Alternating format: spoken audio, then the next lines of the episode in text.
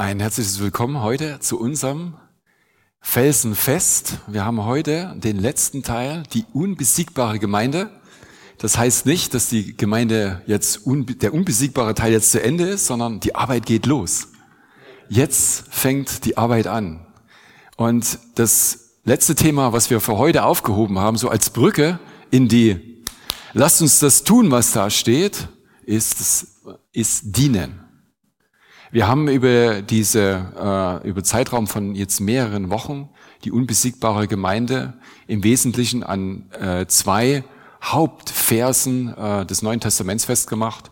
Einerseits an dem, an der Gro an dem großen äh, äh, Missionsbefehl von Matthäus, wo es heißt, dass wir eben die Welt erreichen sollen und sie ins ewige Leben führen und aber auch lehren sollen, im Leib Christi zu leben und zu wirken. Und das andere ist das höchste Gebot, Gott zu lieben aus ganzem Herzen, mit ganzer Kraft und natürlich dann eben auch äh, den Nächsten das zu tun, was man von Gott empfängt hat und auch für sich selber da sein. Liebe deinen Nächsten wie dich selbst. Ich habe ein Vers, es ist, es ist so erstaunlich, man beschäftigt sich mit einem Thema und dann schenkt einem Gott immer noch wieder so Impulse, und die sind einfach, die gehen über das hinaus und man denkt, ja, alles, was ich vorbereitet habe, könnte ich nochmal von vorne anfangen. und dieser Vers, den ich mitbringe, der soll euch als Ermutigung dienen, aber gleichzeitig auch als Glockenschlag, als, als Glockenschlag, als Gong für den heutigen Abend.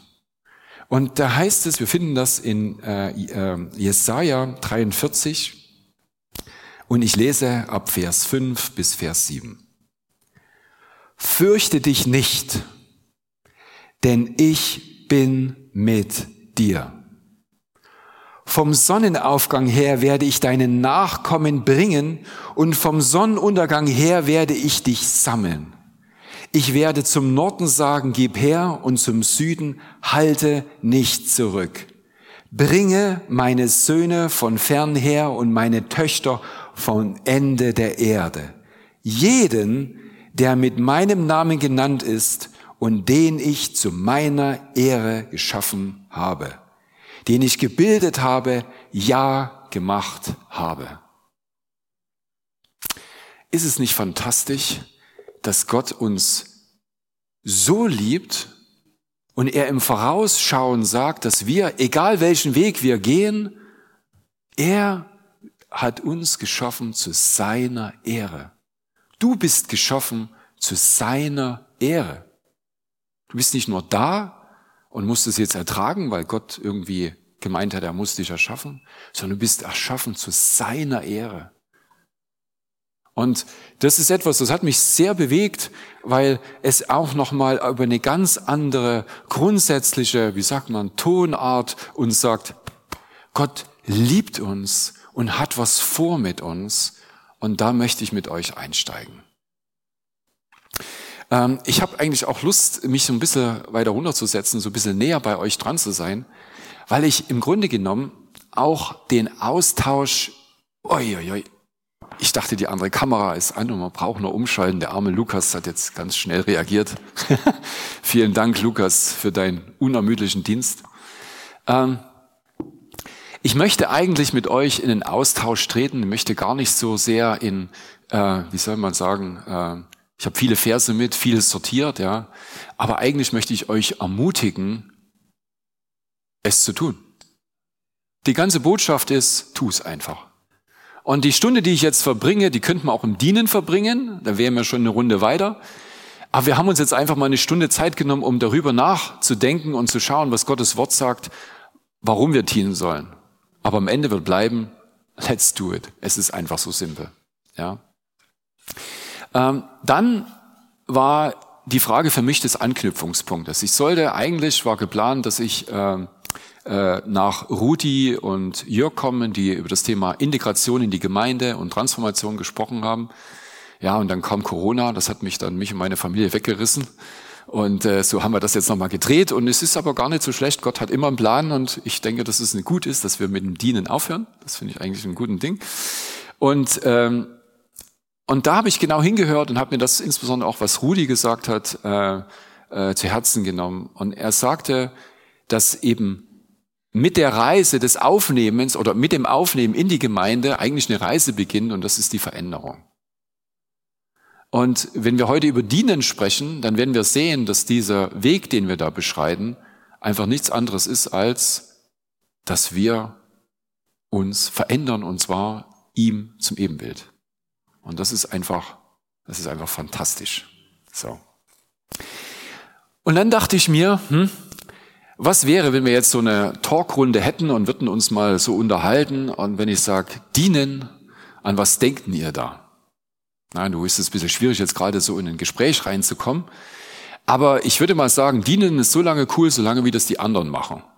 Ja? Das finden wir einfach super. Ja? Also wenn wir äh, irgendwie äh, irgendwelche Personen sehen, die, was weiß ich, in Hilfsdiensten unterwegs sind, ja, die missionarisch unterwegs sind, die dienen und dann Großes hervorbringen, weil sie einfach dienen, dann finden wir das toll. Wir finden es meistens nicht so toll, wenn wir dann selber auf einmal dienen sollen. Und die Frage ist, warum eigentlich? Warum finden wir das nicht so toll? Und wenn wir uns das Dienen genauer anschauen, dann werden wir feststellen, dass Gott das Dienen in seinem Sinn schon immer im Sinn gehabt hat. Wie wir jetzt gerade gelesen haben, er hat uns geschaffen, ihm zum Ruhm, dass wir wir seine Ehre sind. Wir sind sein Schmuck, den er anlegt. Dazu sind wir berufen. Wir haben nur ein Problem, dass mit dem, mit dem, dass wir aus dem Paradies heraus uns selber herauskatapultiert haben, wir als erstes feststellen, dass Kain und Abel wir einen Brudermord haben und dann auf einmal Themen wie der eine muss dem anderen dienen, ist ihm unterstellt. Solche Situationen entstehen, wo wir Unterordnung und Einordnung haben. Dienen ist nicht immer nur positiv, ja. Dienen hat das, hat jedes Volk mal erlebt, wenn es spätestens unter einer anderen Herrschaft steht, dass wenn sie versklavt sind, dann ist Dienen alles andere als lustig.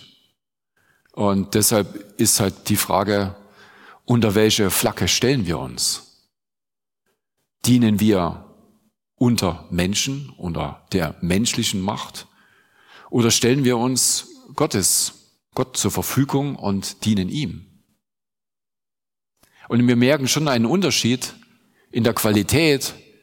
Wir merken, dass sich unter Menschen zu stellen, wir sprechen an einer anderen Stelle nochmal drüber, ist überhaupt nicht so, das ist ziemlich schwierig, ja, sich dort einzuordnen. Wenn wir aber wissen, dass alles, was wir tun, dem Herrn tun, haben wir eine gewisse, wie soll man sagen, wir, wir haben eine Distanz zu den Prozessen, zu den Dingen, die wir uns tagtäglich erleben, wenn wir unter, äh, unter den Menschengefüge stehen, wie in der Arbeit, dann ist es noch positiv. Aber wenn man sieht, dass man zum Beispiel Kriegsgefangener ist oder in irgendeiner Form versklavt ist, wir haben in Deutschland auch Menschenhandel, dann ist das eine andere Nummer, wenn man da eingespannt ist und Sklave oder eben Diener ist, ja. Aber wie ich gesagt habe, Gott selbst hat immer das, das Dienen im Sinn gehabt. Und was wir auch sehen ist, dass das erste Mal, wenn wir die Elberfelder äh, Bibel nehmen, das erste Mal äh, Dienen vorfinden, äh, wenn wir die Schöpfung lesen. Und da heißt es zum Beispiel äh, in 1. Mose 1.14, und Gott sprach, es sollen Lichter an der Wölbung des Himmels werden und zum Scheiden zwischen Tag und Nacht und sie sollen dienen als Zeichen und zur Bestimmung von Zeiten und Tagen und Jahren. Das heißt, Gott schafft Dinge, schafft etwas, was er, was wir dann später sehen, auch uns gibt, was uns dienen soll. Die, die Hebräisch können, werden sagen, ja, ja, aber das steht ja gar nicht in der hebräischen Bibel, das Wort dienen. Da muss man hinzufügen, dass das Wort dienen, was hier verwendet wird, einfach eine Übertragung der Sprache, des Ausdrucks, des, was gemeint ist, ja, dass etwas eine Funktion hat und die Funktion gut gemeint ist und uns dienen soll, dass einfach so übersetzt worden ist, was mit Sicherheit korrekt ist im Wesen, ja. Das heißt, Dinge können uns tun oder sind auch dazu bestimmt, dass sie uns dienen. Ja. Aber nicht nur das, sondern wen wir auch sehen werden, dass äh, wir sind auch berufen, ihm zu dienen. Bevor ich dazu komme, möchte ich noch etwas, ich habe am Sonntag kurz auf meine eigene Bekehrung, das war eher spontan, bin ich auf meine eigene Bekehrung eingegangen. Und meine eigene Bekehrung war eigentlich in, äh, in, in einer Situation, wo ich im Wesentlichen keine Probleme hatte. Es war alles okay. Ich musste, habe mich um die Zukunft von meinem Studium gekümmert.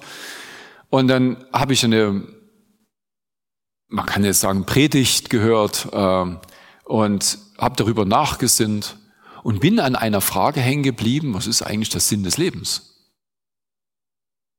Und ich weiß überhaupt nicht, wie es auf einmal zu dieser dramatischen Frage kam. Jedenfalls stand ich sozusagen in dieser Situation.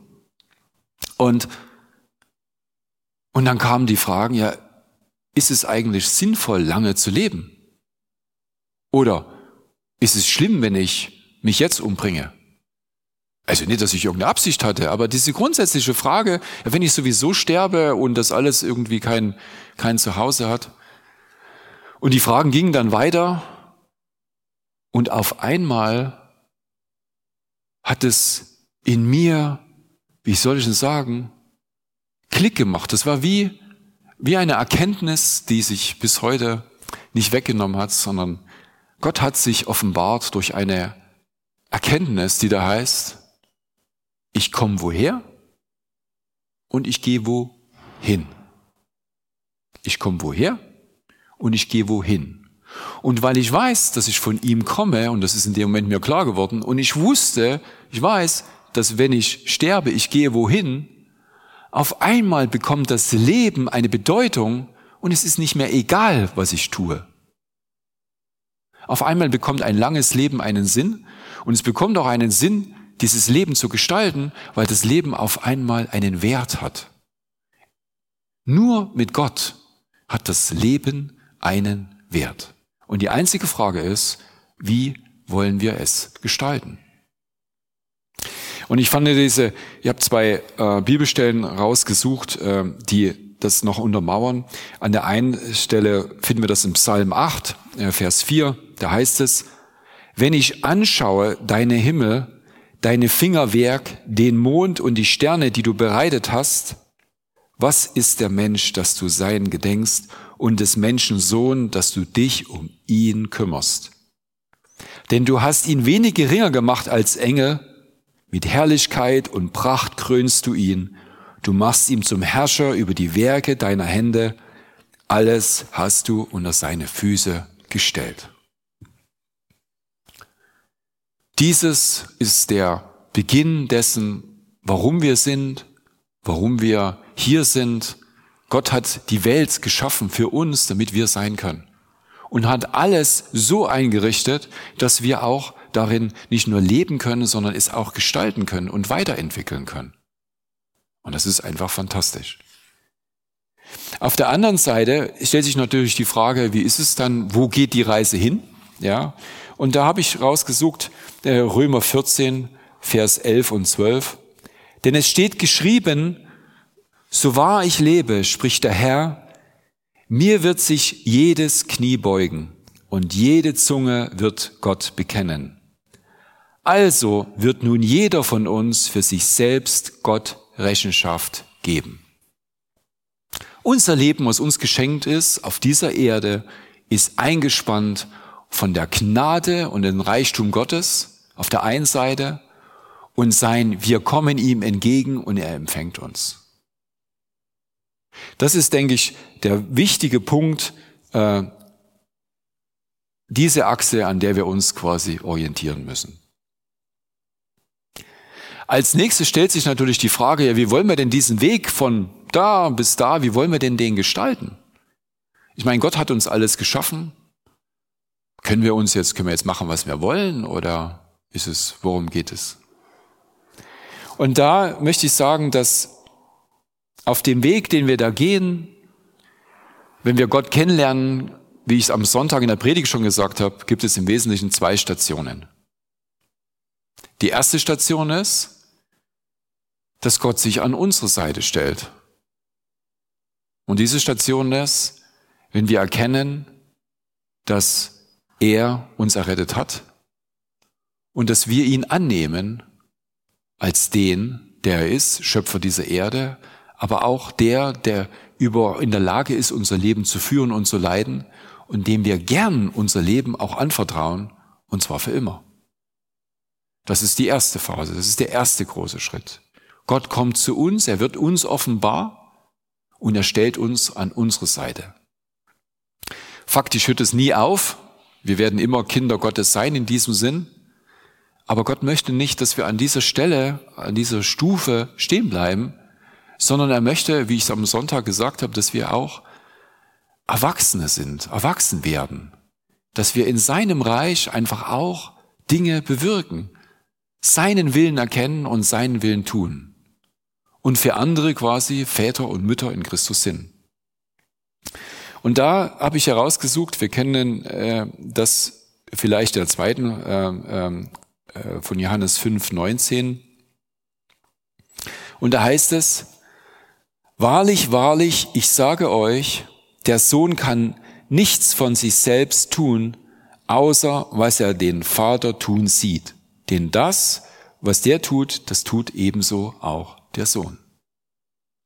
Das ist schon eine ziemliche Nummer, dass Jesus, der selbst fleischgewordenes Wort ist, Gottes Wort ist, sagt, mir ist alle Macht gegeben, aber gleichzeitig kann ich nichts tun, außer das, was der Vater mir zeigt, quasi was in seinem Willen ist, was jetzt der Plan ist, was jetzt zu tun ist.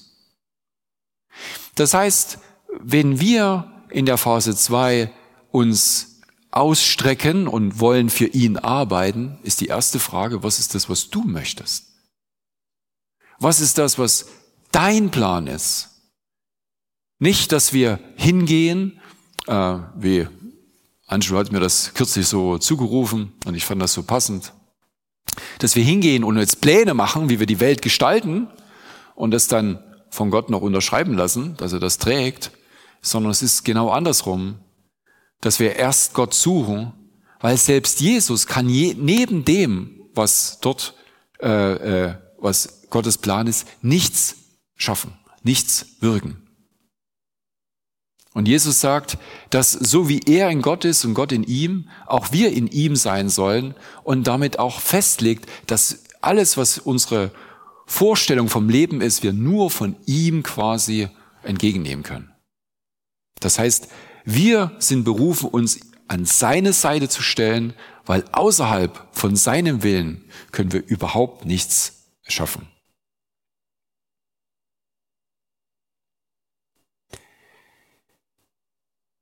Um die Frage zu beantworten, worum geht es beim Dienen? Seinen Willen zu erkennen. Seinen Willen zu erkennen und ihn zu tun. Man nennt das Gehorsam, das Ding. Es gibt so schwere Begriffe wie dienen. Das haben wir einfach schon äh, auch Bilder dabei, die wir jetzt, die uns nicht so gut gefallen oder Gehorsam. Ja, wir alle wissen, dass mit Gehorsam auch ziemlich viel Schindluder getrieben worden ist. Aber wir müssen wissen, dass wenn wir von Dienen und Gehorsam sprechen, es einfach ein Unterschied ist ob wir Gott gegenüber dienen und gehorsam sind oder ob wir Menschen gegenüber dienen und gehorsam sind. Das sind zwei grundlegend verschiedene Themen. Und das, worum es hier geht, ist, Gott zu kennen, zu dienen und ihm gehorsam zu sein. Die nächste Frage ist, wem dienen wir? Ich hatte es schon angedeutet, die Frage ist ja, im Alten Testament, wo findet denn das Dienen statt? Und wir sehen das oft in, im Kontext von Gottesdiensten, die einfach in irgendeiner Form äh, zelebriert werden. Es gibt aber eine Stelle, die ist äh, signifikant, weil sie die Grundlage ist dafür, dass der Mensch sich Gott unterordnen oder einordnen muss. Und die finden wir im ähm, die finden wir im 5. Mose 6. Und da heißt es im 5. Mose 6, Vers 13, den Herrn, deinen Gott, sollst du fürchten und ihm dienen. Ihr sollt nicht anderen Göttern nachlaufen, denn als ein eifersüchtiger Gott ist der Herr. Ich lese den ersten Teil nochmal. Den Herrn, Jahwe, Gott selbst, deinen Gott sollst du fürchten und ihm dienen. Wenn Gott von Fürchten spricht, ist ganz wichtig zu wissen, dass Ehrfurcht gemeint ist. Das ist leicht gesagt, wenn man die Größe Gottes nur erahnen könnte. Ich glaube, würden wir alle in Furcht verfallen und jedes Mal, wenn wir im Alten und im Neuen Testament äh, Engel oder Gottes Boten sehen, dann fallen in aller Regel die Menschen zu Boden oder drehen sich weg oder gehen in eine Ehranbietung an, weil ihm bewusst ist, dass das, was einem da gegenübersteht, weit über dem ist, was man selbst erdenken oder sich vorstellen kann. Und dennoch geht es Gott nicht darum, durch seine Größe und seine Allmacht uns zum Fürchten zu bringen, sondern das Wichtige, was ist, dass wir Ehrfurcht vor ihm haben, Respekt vor ihm haben. Das heißt, dass sein Wort, was er sagt, auch mit Respekt begegnet wird und mit Absicht begegnet wird. Es ernst ist in diesem Sinne. Und wenn er sagt, du sollst ihn fürchten und ihm dienen, dann heißt es ihm dienen allein, weil er ist ein eifersüchtiger Gott und er kennt uns und weiß genau, dass wir unseren eigenen Liebeleien gern hinterher jagen und diese selbst dann die erste Priorität im Leben geben. Wenn wir uns an Gottes Seite stellen wollen, dann müssen wir lernen, ihm die erste Priorität im Leben zu geben und die anderen Dinge einfach loszulassen.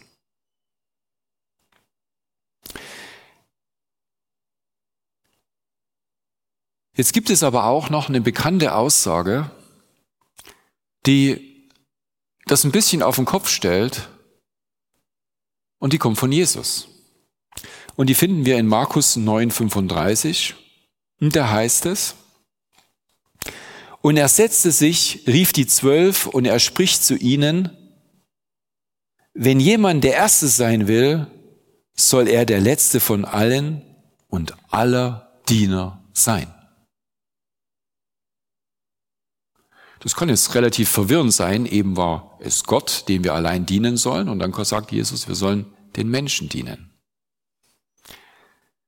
Wenn Jesus spricht davon, den Menschen zu dienen, dann tun wir das immer nur aus der Führung Gottes heraus.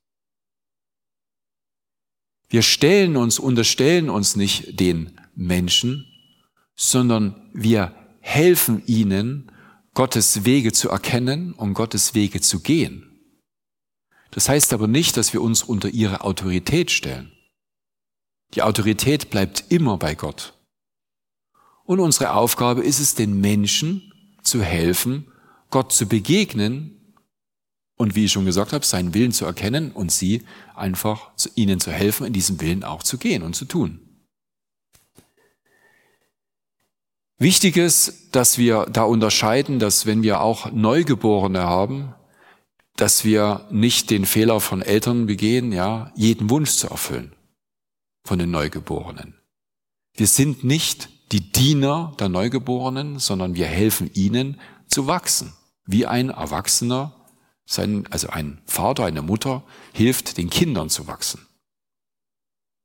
Deshalb diktiert das Kind noch lange nicht, was Mutter und Vater zu tun haben, auch wenn sich das für Mutter und Vater manchmal anders anfühlt, ja, wenn das Kind in der Nacht schreit oder sonst irgendwie Terz macht im, äh, beim Einkaufen oder keine Ahnung, was alles so passieren kann, wenn man mit Kindern unterwegs ist.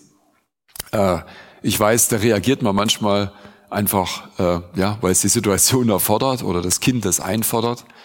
Aber zu guter Letzt ist es doch, bleibt es doch immer dabei, dass man, oder soll es dabei bleiben, dass man als Eltern auch Eltern bleibt und nicht zum Sklave der Kinder wird, ja, sondern ihnen hilft, einfach groß zu werden und ihren Weg zu finden. Ja.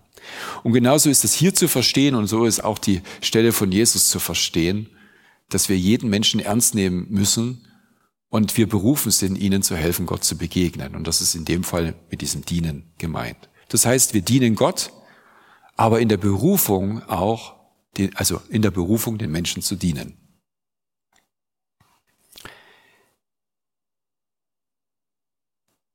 Was auch interessant ist, dass wir berufen sind, nicht nur zu dienen, Gott und den Menschen, sondern dass wir auch berufen sind, Frucht hervorzubringen. Was heißt Frucht? Dass sein Wille geschieht und dass Menschen tatsächlich Gott annehmen und in, in seinen Wegen gehen können. Und wir lesen das in, äh, in Johannes äh, Vers, 5, also Vers 15, 16. Ihr habt mich nicht erwählt, sondern ich habe euch erwählt und euch dazu bestimmt, dass ihr hingeht und Frucht bringt. Dahinter verbirgt sich noch eine zweite Aussage, dass wenn auch wir uns entschieden haben, dadurch, dass wir Gott in irgendeiner Form erkannt haben, mit ihm zu gehen, ist und bleibt es dabei, dass es da nichts ist, was wir uns auf die Schulter, wo wir uns auf die Schulter klopfen können, sondern Gott ist der, der als erstes uns begegnet ist und der uns herausgerufen hat und eben auch berufen hat, in seinen Wegen zu gehen. Das heißt, du bist berufen, seinen Weg zu, seine Wege zu erkennen und auch gleichzeitig zu gehen. Und die gute Nachricht ist, wenn du das tust, es wird Frucht hervorkommen und er wird dafür sorgen, dass diese Frucht bleibt. Und diese Frucht ist die, die dann Gott selbst die Ehre gibt. Wir sind berufen, Frucht hervorzubringen und diese Frucht wird Gott die Ehre geben, von der ich ganz am Anfang gesprochen habe.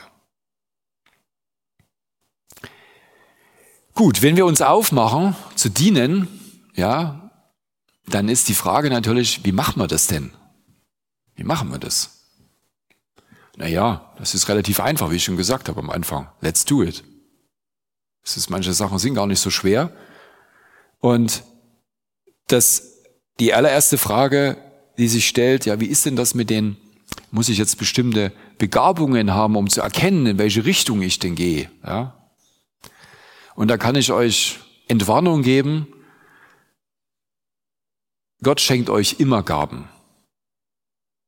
Und die Gaben sind sicherlich auch dazu da, eure natürlichen Gaben und Fähigkeiten. Der eine kann was organisieren, der andere kann irgendwas malen, der andere kann irgendwas singen, der andere kann irgendwas, was auch immer. Das ist immer gut. Aber nicht nur das, sondern er schenkt uns Gaben, aber es ist nicht unbedingt die Frage, ob er diese Gaben auch einfordert zu seinem Dienst. Wir finden eine ganz, also und diese Begegnung findet öfters statt, dass er gerade die Schwachen herausruft, die, die in besonderen Bereichen schwach sind, um dann ein Weg oder ein Werk zu vollbringen. Und warum ist es so? Dort, wo wir schwach sind und herausgerufen sind, was werden wir tun? Wir werden umso enger mit ihm gehen so enger wird der Weg mit ihm sein, weil wir uns einfach unfähig fühlen, mit, weil wir die, einfach diese Fähigkeiten nicht haben, von ihm zu empfangen und ihn einzufordern, dass er für uns geht. Ich habe die Begegnung mit, äh, wo Mose seinen Auftrag bekommen hat, äh, mitgenommen. Und da heißt es, die Situation ist die, Gott sagt zu Mose, im Übrigen, ich finde das, was mit deinem Volk in Ägypten passiert, finde ich total schlecht. Und ich habe entschieden, dass sich da jetzt was ändert. Und das ist mal die Stelle, wo jeder sagt, das ist super. Und dann kommt Teil zwei und dann heißt es, Mose im Übrigen, jetzt gehst du mal dahin. Und das findet Mose bedingt gut, ja. Und den Teil schauen wir uns an. Mose aber antwortete dem Herrn, ach Herr, ich bin kein redegewandter Mann weder seit gestern noch seit vorgestern noch seitdem du zu deinem Knecht redest. Denn unbeholfen ist mein Mund und unbeholfen meine Zunge. Da sprach der Herr zu ihm, wer hat dem Menschen den Mund gemacht? Oder wer macht stumm oder taub, sehend oder blind? Nicht ich, der Herr? Und nun geh hin, ich will mit deinem Mund sein und dich unterweisen, was du reden solltest. Das Entscheidende für deinen Weg, den du gehen sollst, sind nicht deine Fähigkeiten, die können dir dienlich sein, die werden dienlich sein, aber das Entscheidende ist, was Gott zu dir sagt, in welchem Weg du gehen sollst. Wir sollten also nicht den, also den Fehler unterlaufen, dass wir sagen, wir machen ein großes Profiling und sehen unsere Stärken und Schwächen und wir haben die Vermutung, dass unseren Stärken die Gottes Berufung liegt. Davon würde ich dringend abraten, sondern einfach ins Gebet gehen, mit ihm gehen, das, was vor einem steht, anfangen zu tun und zu sehen, wie Gott es segnet in dem, was du tust. Es gibt im Englischen so eine Redewendung, die mir leider immer wieder entfällt, aber im Wesentlichen heißt es, count your blessings. Auf dem Weg, den du gehst, schau einfach, wo du Gottes Gnade erfährst, da ist etwas, was du wie eine Perlenkette weiterfolgen kannst, wo du weitergehen kannst. Und du wirst an den Punkt kommen, wo Gott dir einfach Größeres offenbart, weil wer einem Kleinen treu ist, dem wird auch Größeres übertragen werden. Das heißt, das Wesentliche ist, Gottes Willen zu suchen und ihm zu folgen.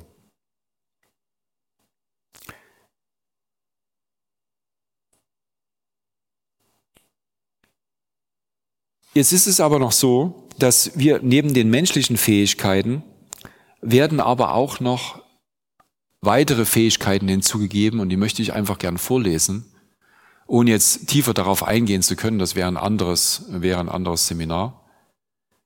Aber es ist so, dass wir nicht nur die natürlichen Fähigkeiten haben, um Menschen zu begegnen oder Menschen zu dienen in seinem Auftrag, sondern es gibt darüber hinaus auch übernatürliche Fähigkeiten, die uns Einblick geben in das Leben des anderen oder Einblick geben in die Zukunft des anderen, dass wir erkennen können, was eigentlich im, äh, im geistlichen Hintergrund wirklich läuft, bis hin zu, dass wir, fehl, dass wir in besonderem Maße äh, nicht nur jemanden die Hände auflegen können zur Heilung, sondern dass jemand in besonderem Maße auch berufen ist, Heilung hervorzubringen und so weiter. Und was das alles ist, lese ich gerne mal vor und gebe noch einige Hinweise dazu. Und wir finden das äh, im 1. Korinther 12, 8 bis 10. Und es gibt Parallelstellen in Römer 12, für denen es interessiert. Und ich lese es im 1. Korinther vor. Denn dem einen wird durch den Geist das Wort der Weisheit gegeben, einem anderen aber das Wort der Erkenntnis nach demselben Geist einem anderen aber Glauben in demselben Geist, einem anderen aber Gnadengaben der Heilungen in dem einen Geist, einem anderen aber Wunderwirkungen, einem anderen aber Weissagung und einem anderen aber Unterscheidung der Geister, einem anderen verschiedene Arten von Sprachen, einem anderen aber Auslegung der Sprachen.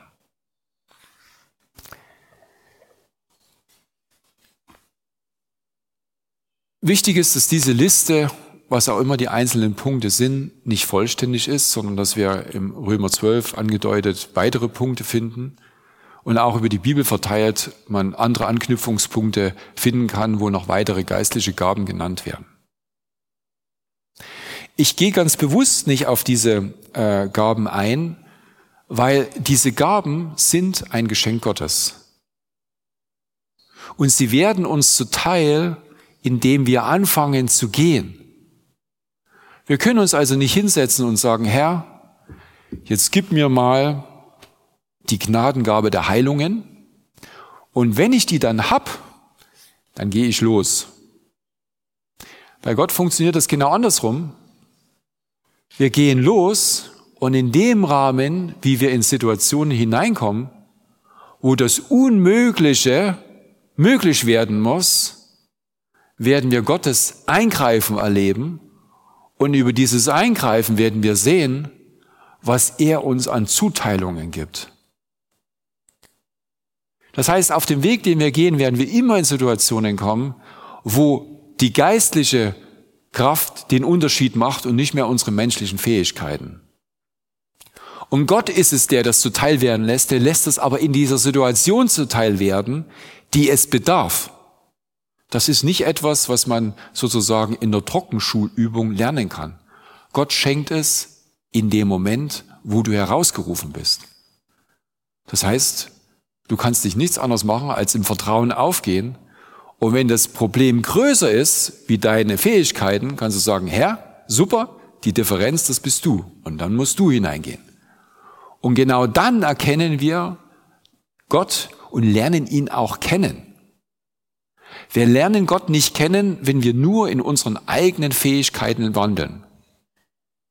Aber umgekehrt geht es nicht darum, dass wir nur in diesen geistlichen Gaben uns äh, ergötzen und streben und meinen, dass das ist es dann. Sie haben alle einen Zweck, und zwar den ich vorher gesagt habe, die Menschen zu erreichen und ihnen Gott, ihnen zu helfen, Gott zu erkennen und auf diesen Weg gehen. Das ist die einzige, der einzige Grund, warum sie gegeben sind. Sie sind nicht zum Selbstzweck da. Der Geist gibt die Zuteilung und er teilt auch aus nach dem Maße, wie es die Situation nötig macht, als auch wie du in der Lage bist, auch damit umzugehen. Stell dir vor, du hast die, offen, nee, äh, die Gabe der Weissagung und kannst deine Klappe nicht halten. Welcher Schaden daraus entstehen würde. Wir müssen auch lernen mit den Gaben, die Gott uns zuteilt, und der wird dort auch Fehler zulassen, dass wir Dinge einfach an der falschen Stelle einsetzen, weil wir diese Gabe haben. Aber er wird uns lehren, dort den Weg zu finden, diese Einheit. Gott ist der, der den Glauben vollendet in uns. Und er wird uns dort leiden und auch führen.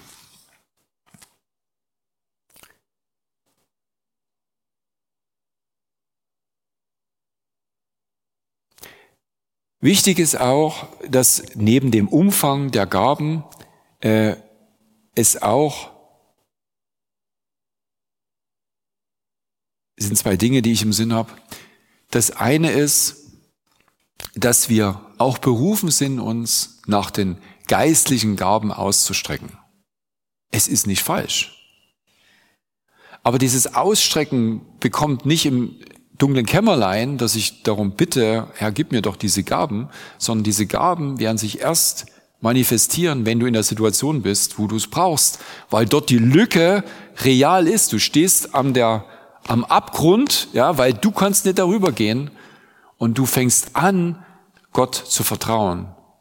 Und erst in dem Moment, wo wir Gott die Ehre geben und ihm vertrauen, werden die Gaben sozusagen, wir werden sehen, er, er wirkt. Ist es für euch nachvollziehbar? Also, okay. Gut. Ähm, und mit eins möchte ich noch beginnen. Ihr könnt gerne 1. Korinther 12 und 13 mal in Ruhe lesen, weil da geht es um die geistlichen Gaben und ihr könnt das hoch und runter lesen und ihr werdet Verständnis mehr und mehr erlangen, worum es denn eigentlich geht. Aber ganz, ganz wichtig ist, dass auch diese Gaben, wenn sie manifest sind, das heißt uns regulär zur Verfügung stehen, auch uns blind machen können.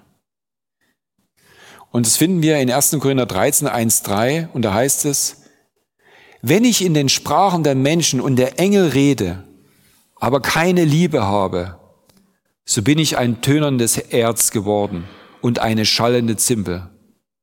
Und wenn ich Weissagung habe und alle Geheimnisse und alle Erkenntnis weiß, und wenn ich allen Glauben habe, so dass ich Berge versetze, aber keine Liebe habe, so bin ich nichts. Und wenn ich alle meine Habe zur Speise der Armen austeile, und wenn ich mein Leib hingebe, damit ich Ruhm gewinne, aber keine Liebe habe, so nützt es mir nichts. Das Wichtigere von allen bei dem Streben nach den geistlichen Gaben, was wünschenswert ist, worauf wir auch aufgefordert werden, ist, dass wir stets in der Liebe Gottes bleiben. Das ist ganz, ganz wichtig. Die Dinge sind nicht uns gegeben, damit wir stolz werden. Sie sind uns gegeben, um den anderen zu helfen und interessanterweise werden wir dann Freude empfangen. Jesus sagt, er gibt uns die Dinge, damit unsere Freude vollkommen wird. Wenn wir Gott anfangen zu dienen und mit ihm gehen und sehen, weil wir einfach immer wieder in den Riss kommen, immer in die Situation kommen, wo wir es nicht schaffen mit unseren Möglichkeiten, wo er gefordert ist einzugreifen, erst dann erkennen wir Gott in seinem, in seinem wirklichen Mit uns Sein. Da reicht er uns die Hand und lässt einfach Dinge geschehen, wie Heilung oder was auch immer an Wundern, wundersamen Dingen geschehen können, was auch immer möglich ist, ja, was einfach unvorstellbar ist. Ähm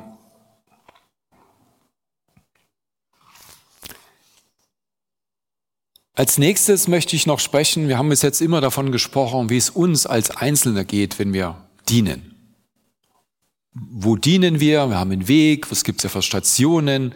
Was sind die, worauf sollen wir uns fokussieren, wenn wir dienen?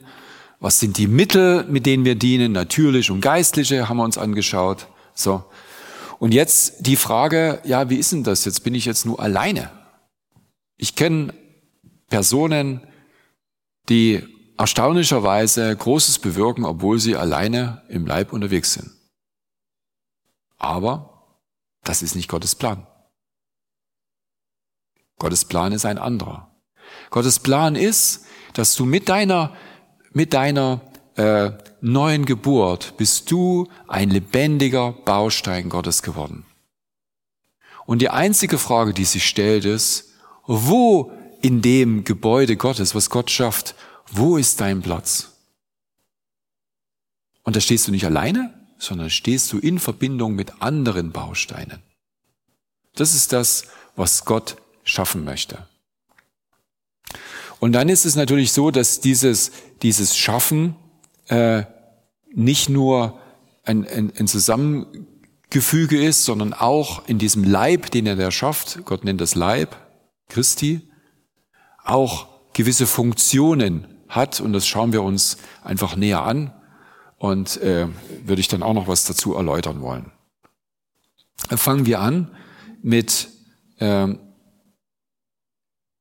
mit dem, dass wir nicht alleine dienen. So finden wir zum Beispiel in Korinther, 1. Korinther 12, 27, ihr aber seid Christi Leib und einzeln genommen Glieder.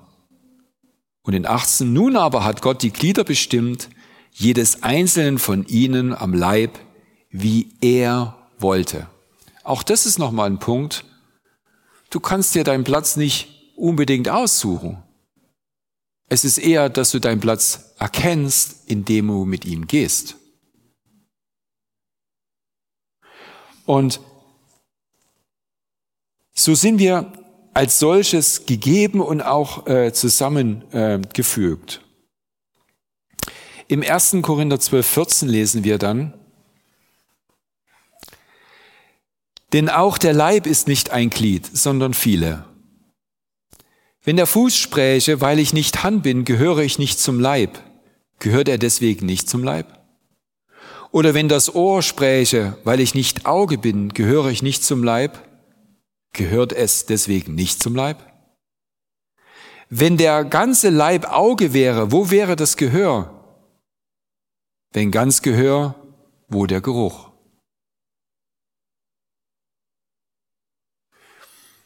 Es gibt so ganz tolle Darstellungen, die darauf hindeuten, dass jeder, jeder in dieser Gemeinde, ob er stark ist oder schwach, groß oder klein, jung oder alt, jeder hat seine Rolle in der Gemeinde. Jeder ist ein lebendiger Baustein und keiner ist unnütz. Jeder hat seinen Platz. Jeder Baustein ist wertvoll. Du bist wertvoll. Und Gott weiß, wo er dich einordnet und weiß, wo deine Freude am größten ist. Er hat dich so geschaffen, dass wenn du vor ihm stehst, vollkommen, er sagt, das ist das Bild, was ich von dir gesehen habe von Anfang an, in dem du hier gehst.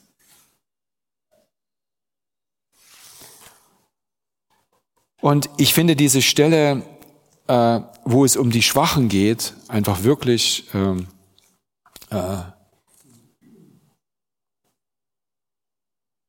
Jetzt muss ich schauen, wo sind wir hier? Ja, hier. Da finden wir in, äh, in 1. Korinther 12, 22 an einer bestimmten Stelle, sondern gerade die Glieder des Leibes, die schwächer zu sein scheinen, sind notwendig. Sind notwendig. Jetzt kann man sich überlegen, warum sind die notwendig? Glaub mir, an den Schwächeren lernst du, was du selber nicht verstanden hast. Die bringen dich zur Weißglut. Wenn du deinen eigenen Kindern versuchst, die Welt zu erklären, merkst du selber, was du alles nicht verstanden hast. Wir brauchen uns einander. Die Starken brauchen die Schwachen, die Schwachen brauchen die Starken. Vice versa. Dreh und wende es, wie du willst. Jeder ist nötig. Und es ist nicht, der ist nicht weniger wert oder mehr wert. Das Entscheidende ist, sie alle bringen hervor deine Reife. Die Stärkeren wie die Schwächeren. Und da ist keiner besser oder schlechter. Wir können wirklich, wirklich darauf achten, dass wir auf die Schwächeren äh, schauen. Es gibt einen Film, den mag meine Frau überhaupt nicht. Ich finde es aber super. Der heißt Wie im Himmel.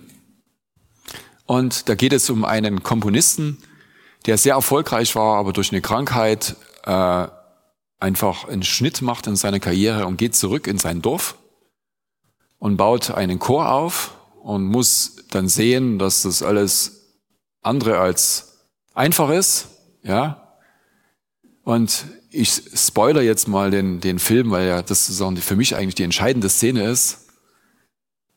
Der Schwächste, der Schwächste in diesem Film, weil sich keiner traut und er das einfach nicht blickt, ja, hilft, verhilft dem Ganzen zum Sieg.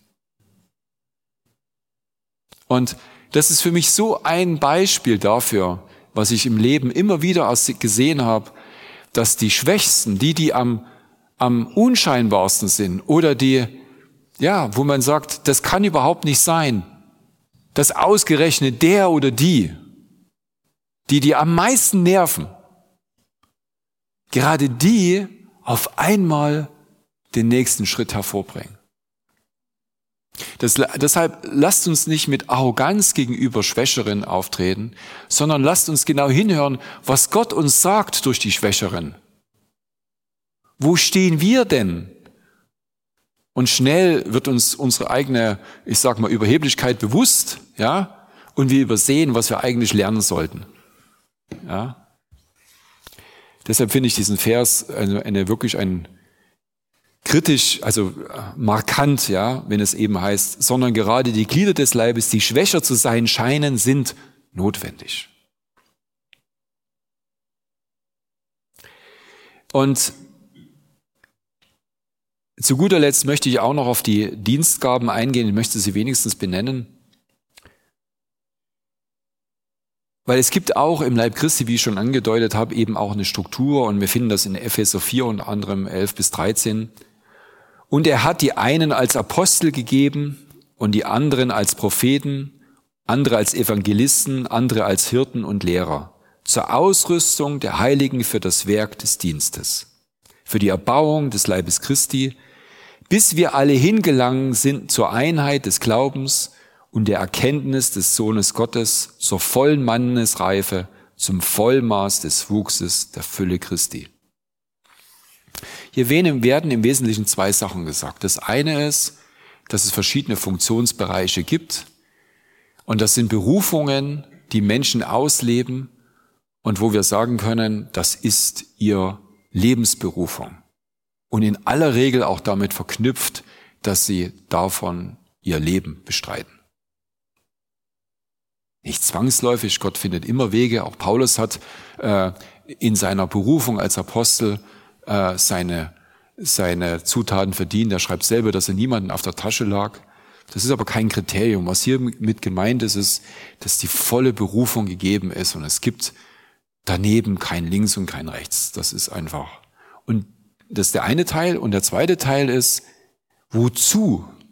Wozu gibt es die Funktion? Und wie Jesus gesagt hat, wer ganz oben stehen will, muss Diener aller sein. Und ich lese das gerne nochmal vor, weil das nämlich wirklich auch eine, eine, eine, ein Blickwinkel ist, wie wir auf äh, die Menschen schauen können in der Gemeinde, jetzt ganz konkret. Ähm, was können wir von ihnen mitnehmen? Weil sie strecken sich aus und wir können davon ausgehen, dass Gott auch ihnen hilft, ihr Amt zu erfüllen. Und das, was Gott erreichen möchte, ist, dass er sie dienen zur Ausrüstung der Heiligen für das Werk des Dienstes, für die Erbauung des Leib Christus, Christis, bis wir alle hingelangen zur Einheit des Glaubens und der Erkenntnis des Sohnes Gottes, zur vollen Mannesreife, zum Vollmaß des Wuchses der Fülle Christi. Sie sind die, die uns permanent an die Hand nehmen. Hauptberuflich, wenn man das mal so sagen will. Beruf als Berufung verstanden, nicht als Geld verdienen. Ja?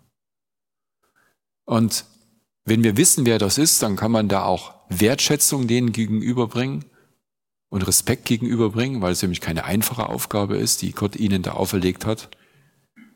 Aber umgekehrt gibt es denen, die, wie Jesus schon gesagt hat, nicht das Recht, sich über die anderen zu erheben, sondern Gott hat sie gepflanzt, um der Herde zu dienen und die Herde zu führen und zu leiten in seinem Sinn.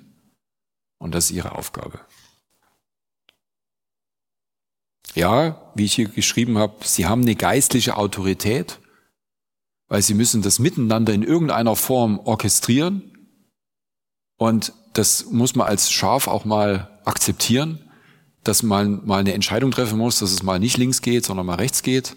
Oder dass wir jetzt mal geradeaus gehen oder mal ein bisschen schneller geradeaus gehen. Und da gilt es, ist es an uns, das zu erkennen und auch zu akzeptieren, ja, dass Gott auch Führung schenkt, aber in seinem Sinne, damit wir wachsen zur vollen Mannesreife.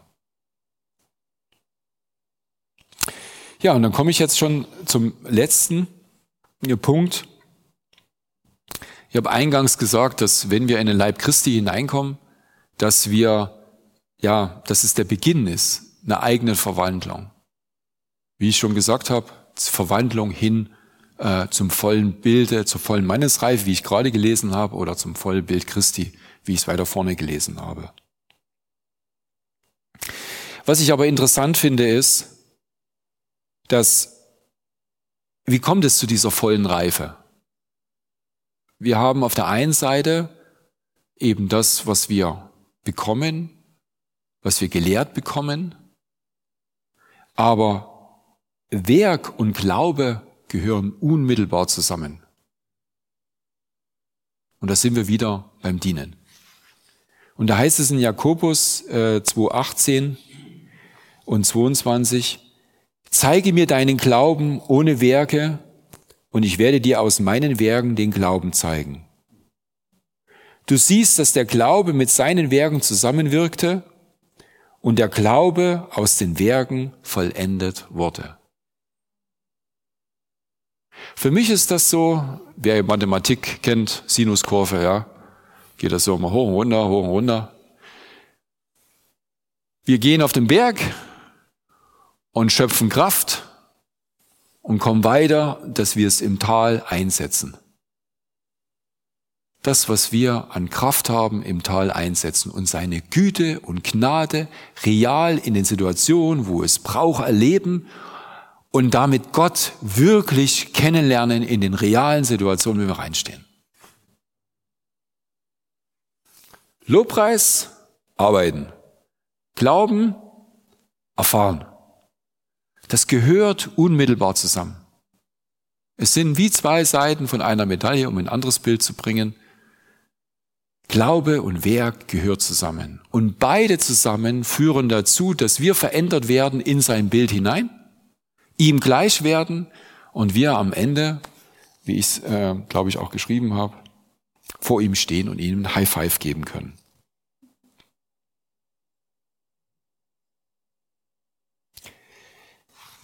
Jetzt muss ich kurz schauen.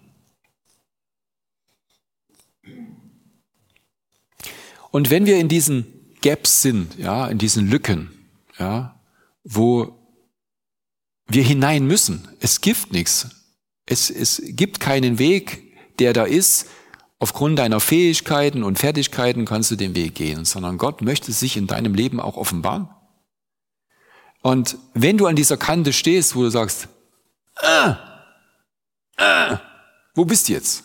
Da sagt er, und ich sage euch, bittet und es wird euch gegeben werden, sucht und ihr werdet finden, klopft an und es wird euch geöffnet werden. Denn jeder Bittende empfängt und der Suchende findet und dem Anklopfenden wird geöffnet werden.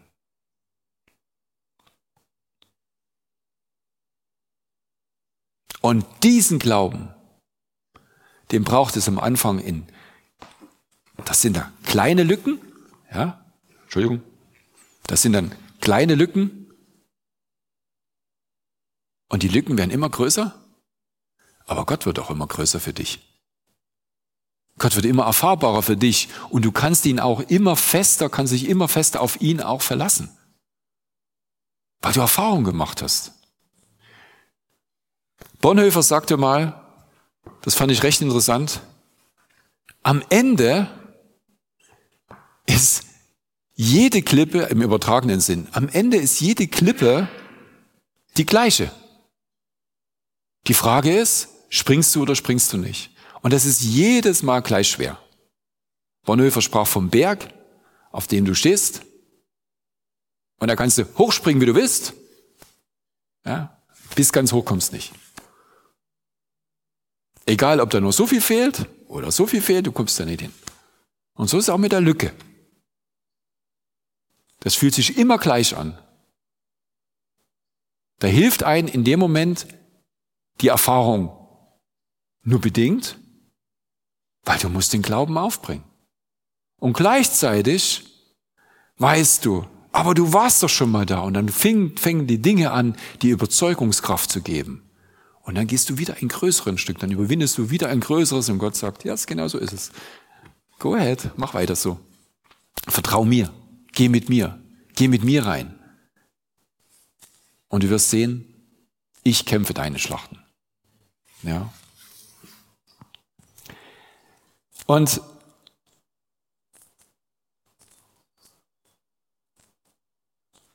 am Ende des Weges, was wir gehen, möchte ich noch sagen, im 2. Korinther 3,18 heißt es, wir alle aber schauen mit aufgedecktem Angesicht die Herrlichkeit des Herrn an und werden so verwandelt in dasselbe Bild von Herrlichkeit zu Herrlichkeit, wie es vom Herrn, dem Geist, geschieht. Und das ist genau das, was ich meine. In dem Moment, wo wir anfangen zu dienen in seinem Reich und die Lücke haben, werden wir Gott kennenlernen.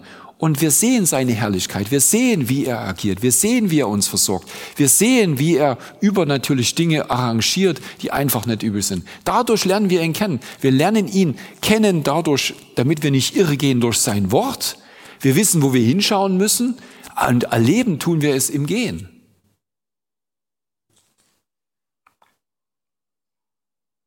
Und zu guter Letzt wenn wir so verwandelt sind, stehen wir halt vor Gott und das ist so die, die, die Stelle mit den Talenten und da heißt es dann im Vers 25, 21, sein Herr aber sprach zu ihm, recht so, du guter und treuer Knecht.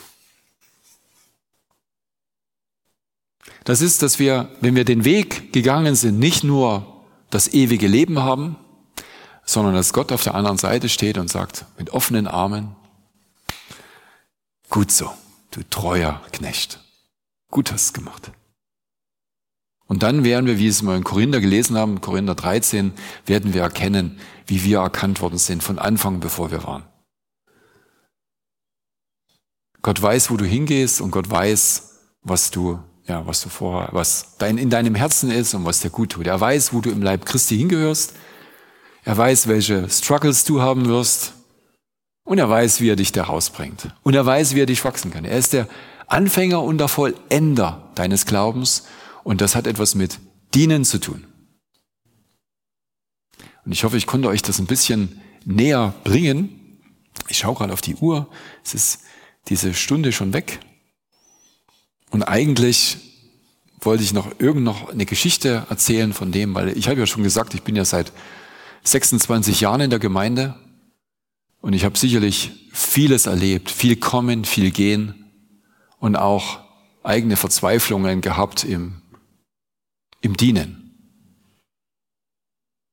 Mit Fieber gedient und mit, also man, es gibt glaube ich nichts, nichts, was man nicht gemacht hat, ja, um irgendwie die Fahne hochzuhalten. Aber eine Geschichte, die hat mich sehr bewegt und die hat mein Leben nochmal eine, wie soll ich sagen, eine gewisse Traktion gegeben und vielleicht mag ich die teilen. Ich stand vor der Situation, dass äh, ich beruflich hätte hier weggehen sollen. Das war vor vielen, vielen Jahren. Und, und ich laufe da hier, ich wohne in Feldkirchen und ich laufe da an den Feldern vorbei und schau zur Gemeinde hin. Und ich wusste in meinem Herzen, ich kann ja nicht weggehen. Ich kann ja nicht einfach, ich kann ja nicht einfach weggehen. Gott hat mich Berufen ist nicht das Wort, was ich gewählt hätte. Er hat mich hier eingepflanzt. Er hat mich hier eingepflanzt. Und, und ich wusste im Herzen, dass es nicht gut ist zu gehen. Und ich sage ihm das. Auf der anderen Seite steht der Rechnung, dass ähm, ich auf Arbeitssuche war, mir überlegt habe, selbstständig zu sein wir hatten eine Familie mit ja, zwei Kindern, das dritte im Bauch, drei Zimmerwohnung. Und das, was auf der anderen Seite stand, wo ich hätte hingehen sollen, das war eine große, renommierte Firma. Ich wäre ziemlich weit oben gewesen. Ich wäre nach Bonn gegangen und hätte mit Sicherheit nach einem halben Jahr irgendwo ein Grundstück kaufen können und irgendwo ein Haus bauen können. Und mir ist es richtig schwer ums Herz geworden. Richtig schwer. Die Gewissheit, dass das, dass ich hier eingepflanzt bin, ist das eine. Das andere, Vater von der Familie zu sein, wo man nicht weiß, wie es weitergehen soll und auch verpflichtet zu sein, ja. Und dann drückte es so. Und ich laufe da lang und mache 90 Grad, laufe ich den anderen Feldweg entlang. Und dann fragt mich Gott, was willst du denn? Und das war wie ein Regen im Frühling. Ich habe so eine Freude gehabt zu sagen, ich will irgendwas aufbauen. Ich weiß nicht was, aber ich will irgendwas aufbauen. Und die Freude war so groß. Eben war ich noch bedrückt. Es ist eine Entscheidung zwischen, ja, Extremen, ja. Sag, ich weiß nicht, was es ist, aber eins weiß ich. Die Freude, die ich jetzt in meinem Herzen habe, die eben tiefste Traurigkeit war und gebückt und Tränen und alles Mögliche. Diese Freude, die ich jetzt habe, die kann niemand anders schenken, als du schenken kannst. Und weil die Freude von dir ist, weil die Freude von dir ist, gehe ich den Weg, den du jetzt vor mir bereitet hast, und ich gehe zu meiner Frau und sag ihr, dass ich mich da entschieden habe. Gesagt, getan. Ich bin zu meiner Frau gegangen, habe gesagt, mir ist das und das passiert. Und ich habe mich jetzt dafür entschieden, hier zu bleiben und nicht nach Bonn zu gehen, nicht wissen, was vor mir steht. Und was sagt meine Frau? Ja, wenn du das meinst. Normalerweise heule ich an der Stelle, weil es einfach unfassbar ist. Das Vertrauen, dass Gott mit mir gesprochen hat und ich die innere Überzeugung habe, die Kraft hatte, es zu tun. Und so bin ich hier geblieben. Und man muss sich vorstellen, ich habe das ja von dem Haus gesagt und ich hatte keine Perspektive, war eine Wohnung und naja, drei Jahre später laufe ich denselben Weg lang, habe denselben Blickwinkel und da steht das Haus, in dem ich jetzt wohne.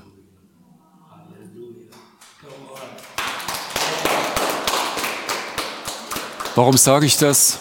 Ich sage das nicht, um mir auf die Schultern zu klopfen, sondern ich sage, dass Gott ist gut. Und lasst euch, wenn ihr dient, durch die Freude des Herrn führen. Könnt ihr das verstehen? Dienen ja, aber geht in Freude. Amen. Die Freude ist unsere Stärke.